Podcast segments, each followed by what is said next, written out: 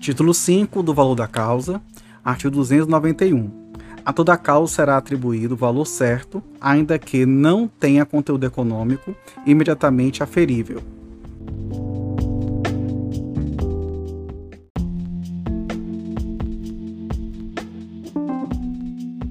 Artigo 292. O valor da causa constará da petição inicial ou da reconvenção e será: inciso 1 na ação de cobrança de dívida, a soma monetariamente corrigida do principal, dos juros de mora vencidos e de suas penalidades, se houver, até a data da propositura da ação.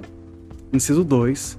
Na ação que tiver por objeto a existência, a validade, o cumprimento, a modificação, a resolução, a resilição ou a rescisão de ato jurídico, o valor do ato ou de sua parte controvertida. Inciso 3. Na ação de alimentos, a soma de 12 prestações mensais pedidas pelo autor.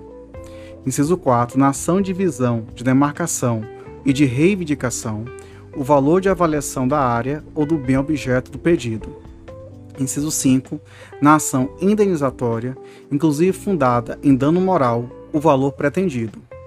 Inciso 6. Na ação em que há acumulação de pedidos, a quantia correspondente à soma dos valores de todos eles. Inciso 7. Na ação em que os pedidos são alternativos, o de maior valor. Inciso 8. Na ação em que houver o pedido subsidiário, o valor do pedido principal. Parágrafo 1. Quando se pedirem prestações vencidas e vincendas, considerar-se-á o valor de umas e outras. Parágrafo 2 o valor das prestações vincendas será igual a uma prestação anual, se a obrigação for por tempo indeterminado ou por tempo superior a um ano, e, se por tempo inferior, será igual à soma das prestações.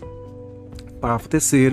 O juiz corrigirá de ofício e por arbitramento o valor da causa quando verificar que não corresponde ao conteúdo patrimonial em discussão ou ao proveito econômico perseguido pelo autor caso em que se procederá ao recolhimento das custas correspondentes.